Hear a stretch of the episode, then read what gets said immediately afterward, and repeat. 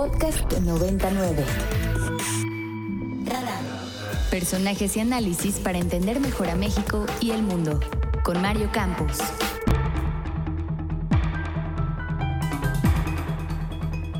Bueno, ya estamos de vuelta aquí en Radar 99 y sobre esto que les platicábamos antes del corte sobre la crisis del fentanilo y por qué es un tema para Estados Unidos, vamos a escuchar esto que Radio Francia nos trae con más detalles en la información.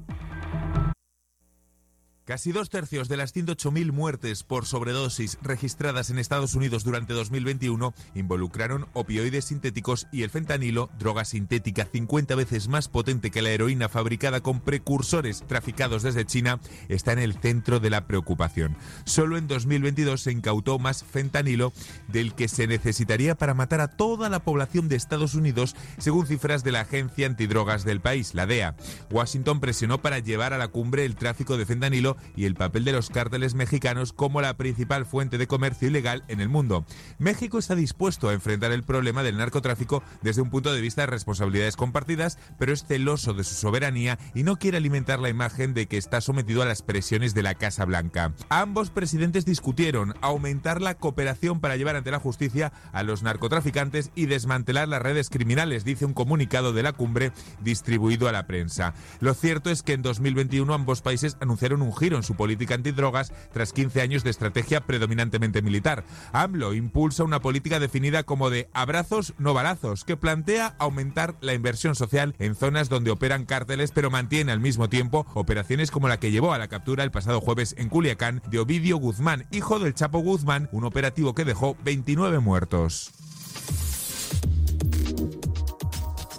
Y vámonos con este tema con uno de los expertos en nuestro país en materia de seguridad, el doctor Gerardo Rodríguez Sánchez Lara, académico del Departamento de Relaciones Internacionales y Ciencia Política de la Universidad de las Américas allá en Puebla. Gerardo, qué gusto saludarte, muy feliz año y gracias por estar aquí con nosotros.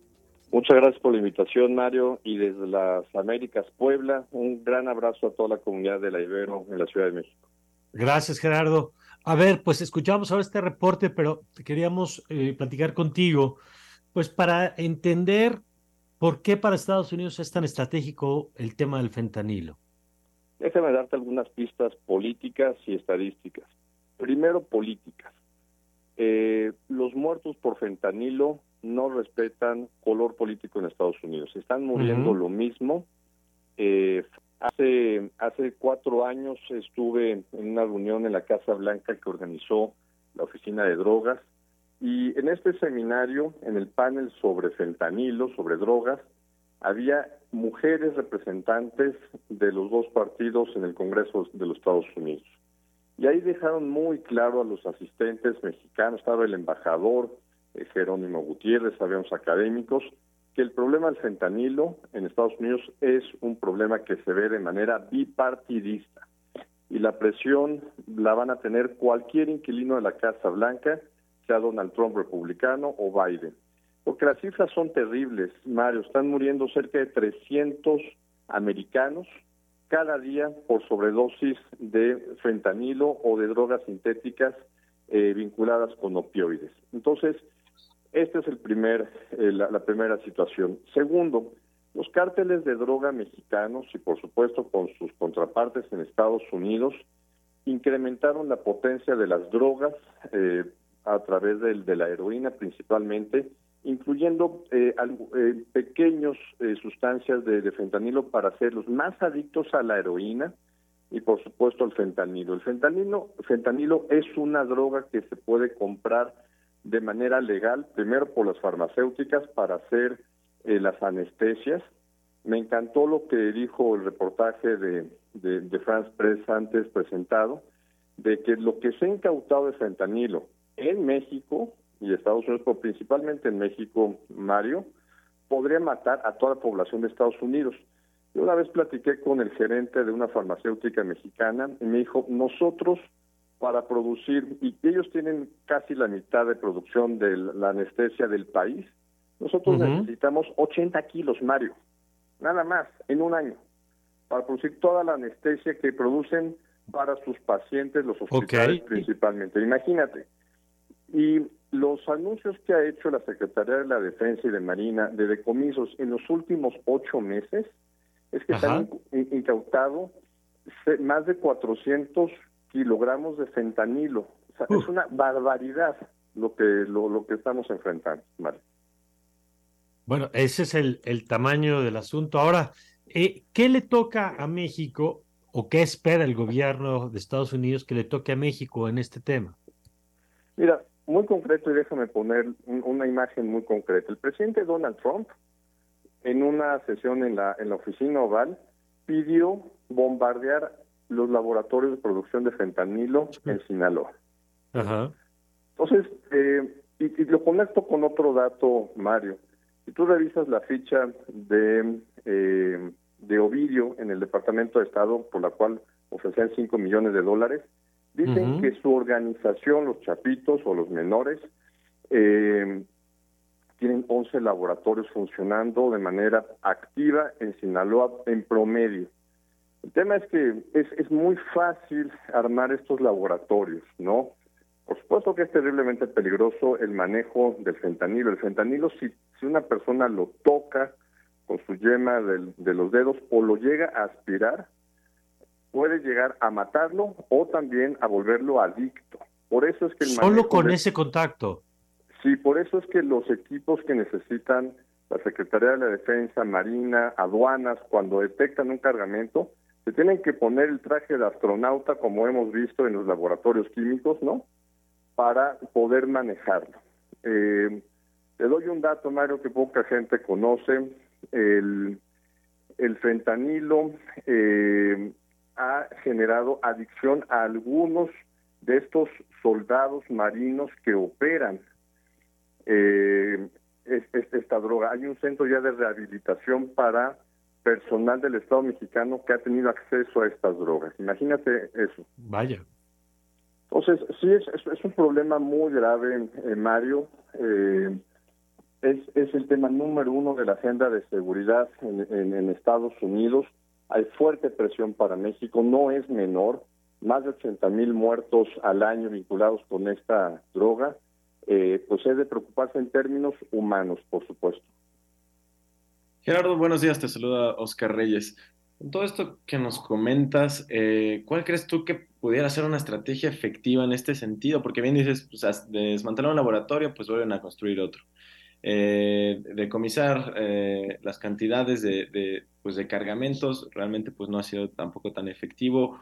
O de la detención de líderes pues sí puedes detener a uno pero llegan otros tres cuatro que siguen liderando. Había una de las uh, de los de los de lo que había dicho el presidente López Obrador era evitar esta entrada de químicos que, que se utilizan para producirlo. Pero cómo has visto tú hasta ahora esta estrategia por parte del gobierno federal uh, pues para evitar ya sea como pues la entrada o la producción. Hay una clave para todo esto y se llama Manzanillo principalmente y el puerto Lázaro Cárdenas, porque por ahí vienen los químicos que se requieren para la producción de esta droga, los precursores químicos, que se mandan a los laboratorios clandestinos y ahí se produce y se manda a Estados Unidos. Entonces, primero hay que cortar la línea de corrupción que se tenía en las administraciones portuarias integrales, las famosas ATIS, que pasaron de la Secretaría de Comunicaciones y Transportes a la Secretaría de Marina.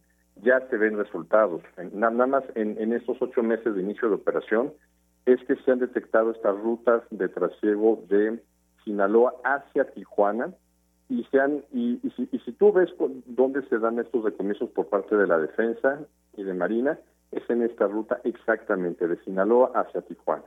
Entonces ahí hay un primer avance, pero pues es una guerra, es una guerra perdida también porque el nivel de adicción que traen los estadounidenses con estas drogas, porque hubo, y con esto termino, hubo una terrible, eh, los médicos en Estados Unidos abusaron de diagnosticar eh, fentanilo para la atención de enfermedades terminales como cáncer o por operaciones eh, traumáticas. Entonces, los estadounidenses se volvieron muchos de ellos adictos y cuando se les acababa el dinero de sus seguros de gastos médicos pasaron al mercado ilegal para consumir las drogas a las que los hicieron adictos sus propios médicos. Vaya, pues qué, qué panorama. Finalmente, eh, en la lógica de lo acordado en esta cumbre, Eh, ¿Qué esperar? Mira, Mario, yo creo que fue una buena cumbre para los tres países. Eh, se trataron de manera abierta los temas estratégicos de la región y es hacerla como en, palabras setenteras del presidente una región de sustitución de importaciones. En otras palabras, que lo que se consume de manera estratégica en, en América del Norte, automóviles, computadoras, laptops, etcétera, se produzca aquí, chips, semiconductores y minerales. Esa palabra que dijo el presidente Trudeau es clave. Extracción de minerales acá. Litio y silicio. El silicio es la nueva, es el nuevo mineral que puede sustituir al litio en las baterías para automóviles y aeronaves. Entonces, y la región de América del Norte es, eh, es rica en estos dos, en estos dos materiales, eh, Mario.